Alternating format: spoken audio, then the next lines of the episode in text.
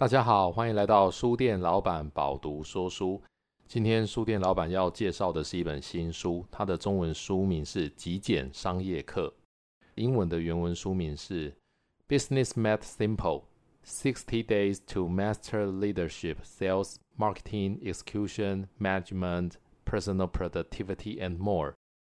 所以从它的英文书名可以知道，它意图呢，希望在六十天的时间可以教你学会。Leadership 领导，Sales 销售，Marketing 行销，Execution 执行，Management 管理跟 Personal Productivity 个人生产力，还有更多哈，and more。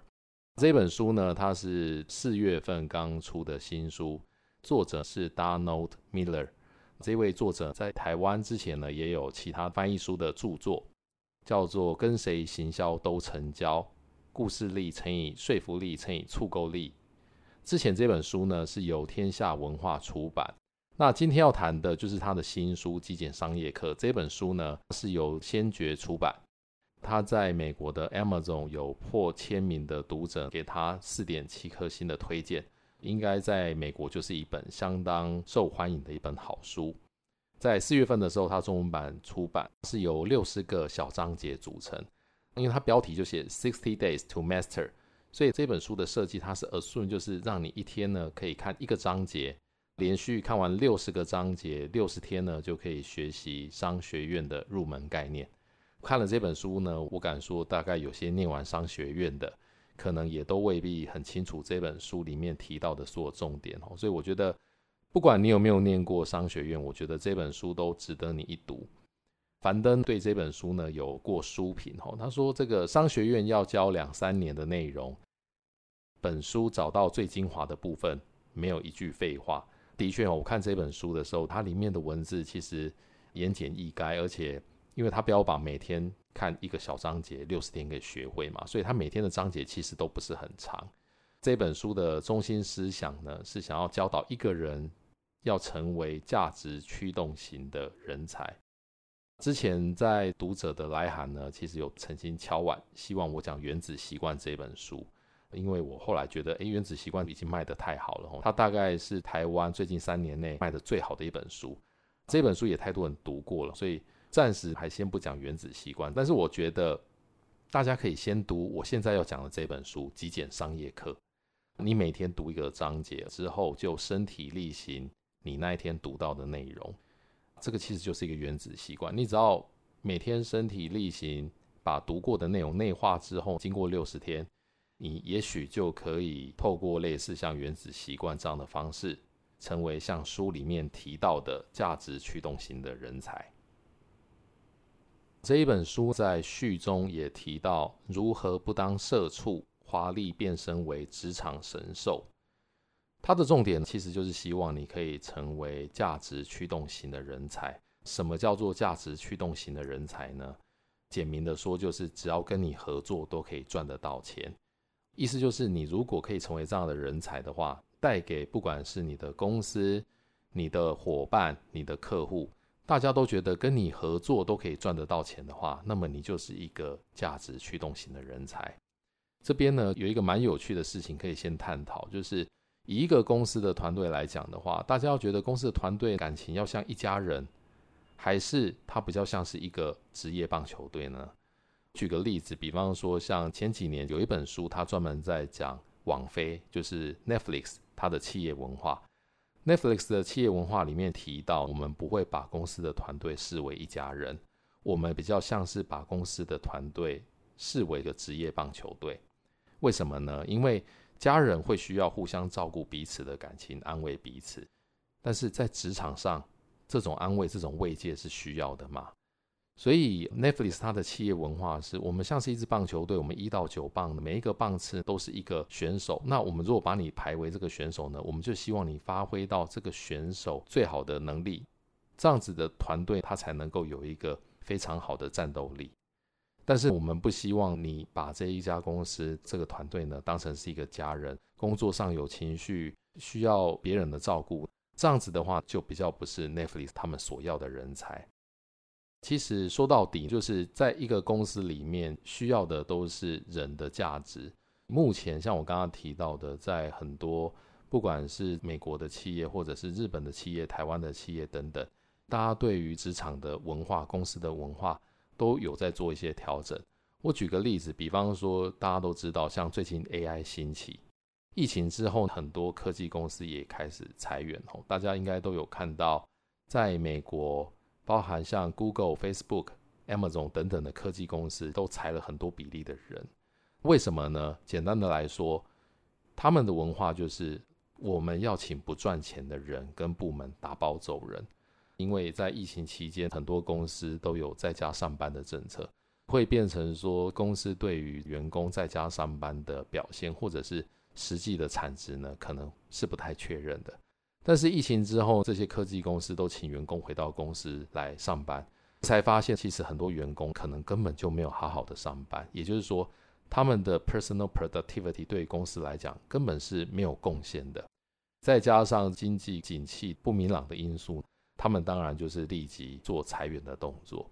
回过头来讲的话，在现在世界的潮流跟企业文化，你一定要成为一个价值驱动型的人才，这个是一种趋势。这本书里面很明确的提到，什么是价值驱动性的人才呢？就是。跟你合作都可以赚得到钱，你就是价值驱动型的人才。所以他在序里面也提到，每一个人呢，应该都要把自己当成是一个创业者。但是他的意思呢，并不是要大家去创业，每一个人都自己去当老板，而是就算你是一个上班族，你自己也要培养当老板的思维。这一本书的第一章讲的是价值驱动型专业人才的十种性格特质。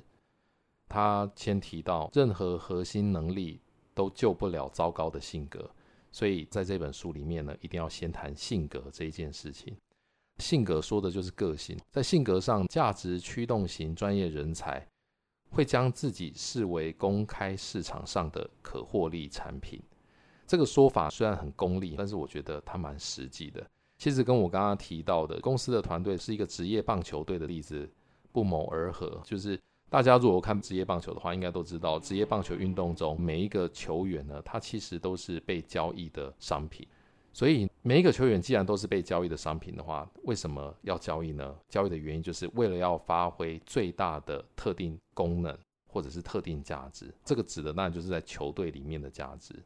所以其实每一个人也应该把自己当成是一个可获利的产品。这样子讲好像非常的。功利或势利，而且有点不太有感情了。但是说真的，以上班族的概念来说，上班族你是一个白领，其实老板付你薪水，就是花钱买你每天八个小时帮公司赚钱。在客观的逻辑上，就是这个道理。你如果一心想要成为好的投资标的的话，其实就可以吸引到更多的投资。什么意思呢？你把自己当成一个商品，那老板付你薪水。每天八个小时帮公司赚钱，你如果变成一个更好的投资标的，可以发挥更高的价值，就可以吸引更多的投资。什么叫吸引更多的投资呢？就是你的薪水就会变高。为什么？因为你可以发挥更多价值，老板愿意给你更多的薪水，然后你就可以进而享有更好的个人可获利的价值。什么叫做享有更好的个人可获利的价值呢？第一，就像刚刚讲的，薪水变高。第二呢？你如果是一个更好的标的，你的老板一定会给你更好的职位、更好的舞台，让你有更多发挥价值的机会。所以你原本可能在公司里面只是一个小螺丝钉，但是因为你是一个好的投资标的，老板可能就把你变成大螺丝钉。成为大螺丝钉之后，如果你又表现得更好呢，老板他可能就让你变成团队的发动的引擎，而不是只是一个螺丝钉。当你可以成为团队里面驱动的引擎的时候，当然就有更多发挥价值的机会。同时，作者也提到，在事业上，你的老板或客户也许是真的喜欢你，但大致来说，他们还是将你视为可获利的投资。你会觉得太功利吗？其实这反而是一种诚实的关系。在前面几集说书节目里面，我们也提到刘润的《底层逻辑》这本书。它里面其实有提到，小朋友才争对错，大人说的是利益。面店老板卖面给你吃，你觉得面店老板是怕你饿吗？其实不是，他是怕他自己饿。所以在商场上其实就是这样子，注重的是价值的交换。毕竟朋友不会付钱请你留下来，只有你的客户跟老板才会。所以对于价值驱动型的专业人才，作者下了一个梦幻神队友的定义，就是能够积极主动的为老板的投资赚取五倍的报酬。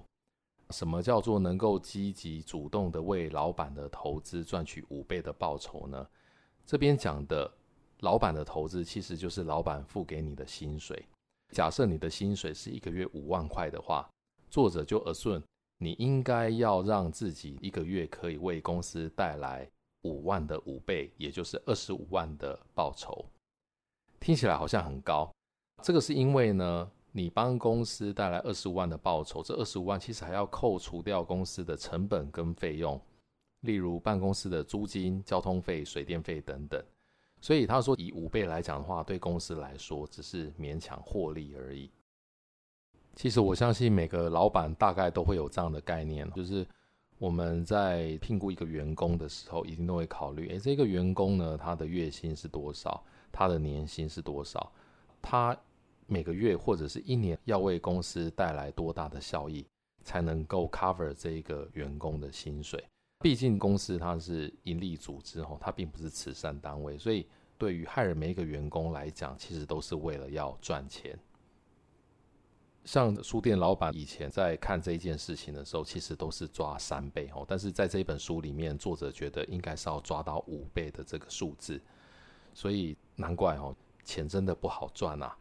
如果有听众说，诶，我自己去计算了我的薪资跟我每个月对公司的贡献，我其实算出来我的每个月对公司的贡献的数字都不到五倍啊，但是我还是在公司做了好几年啊，怎么说什么一定要做到五倍呢？如果说有类似这样的状况的话，我劝各位听众，你一定要好好的感谢你的老板或者是你的同事 cover 着你哦，因为这个就是所谓的大树底下好乘凉，就是你可能在这个公司里面的贡献呢，没有像五倍这么多，但是有可能是因为其他的同事或者是公司它本身的体质好，contribute 超过了十倍的贡献哦，所以 even 有些人没有做到五倍的贡献，这个公司还是可以过得蛮好的。这边呢，归纳一个重点，就是如果你要成为一个驱动型专业人才的话，你往前迈进的关键，其实就是成为好的投资标的。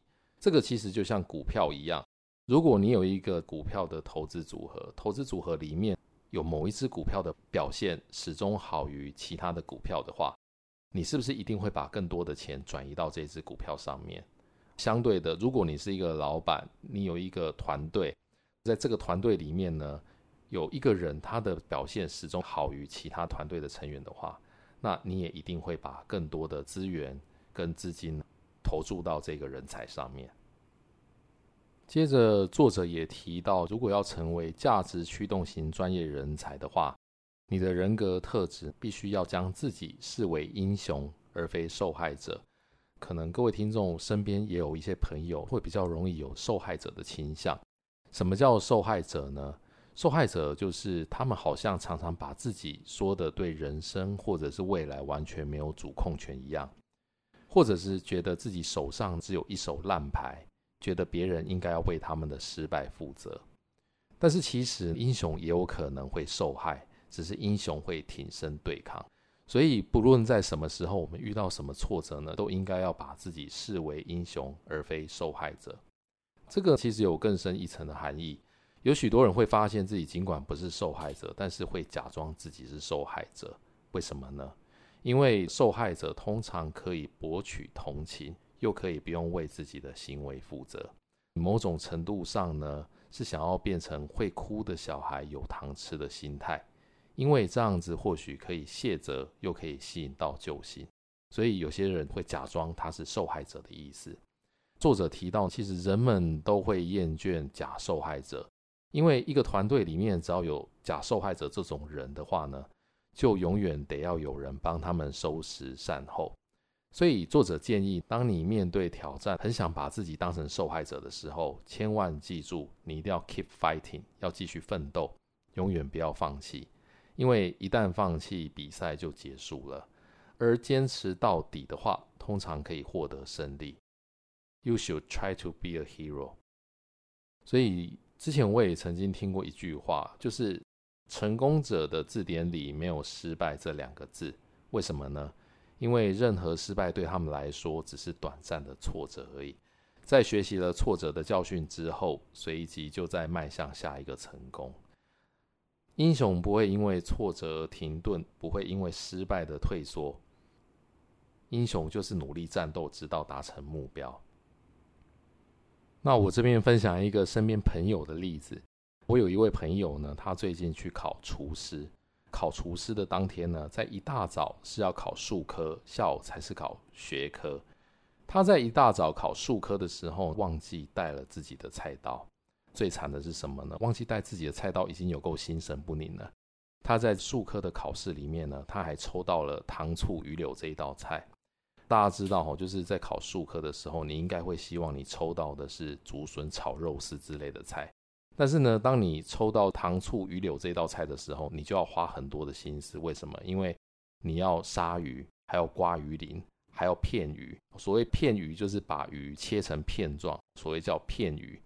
结果呢，我这位朋友他在片鱼的时候，因为用的并不是自己的菜刀，他用的是考试现场的厨房的菜刀。因为不就手，他还切到了自己的手，所以大家有时候应该都有感觉，就是挫折都是结伴的来哦。很多的事情总是在你脆弱的时候，刚好就一起发生了。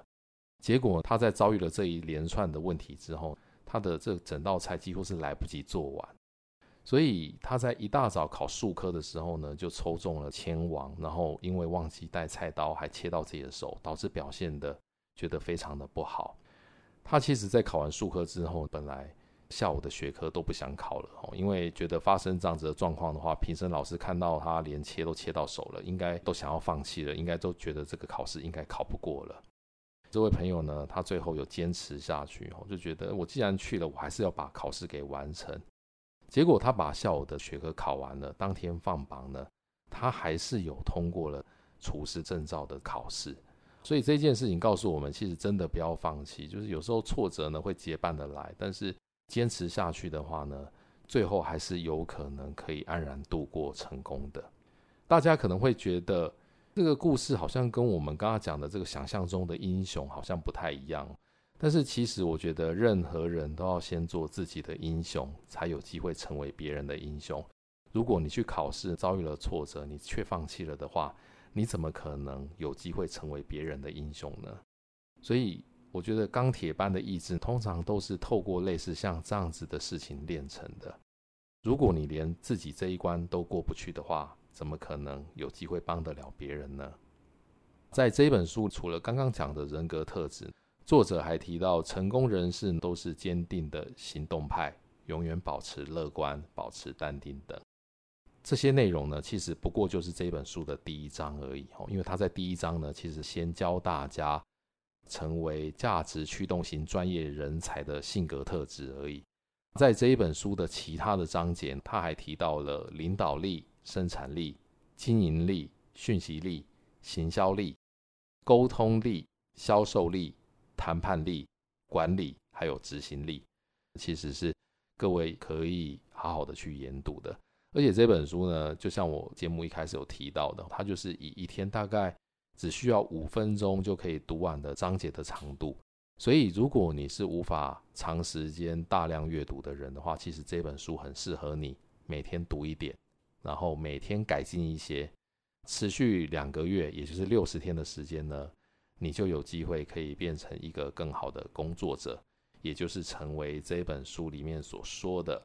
价值驱动型的专业人才。以上呢，就是书店老板这一集分享给大家的内容。在节目的资讯栏里呢，一样有 Pubu 电子书城独家赞助的购书的优惠，欢迎大家参考。希望大家会喜欢这一集的内容。如果你是一个上班族呢，欢迎把节目分享给你的同事；如果你是一位主管呢，也欢迎把节目分享给你的 team member，让大家变得更好。书店老板饱读说书，我们下一集见。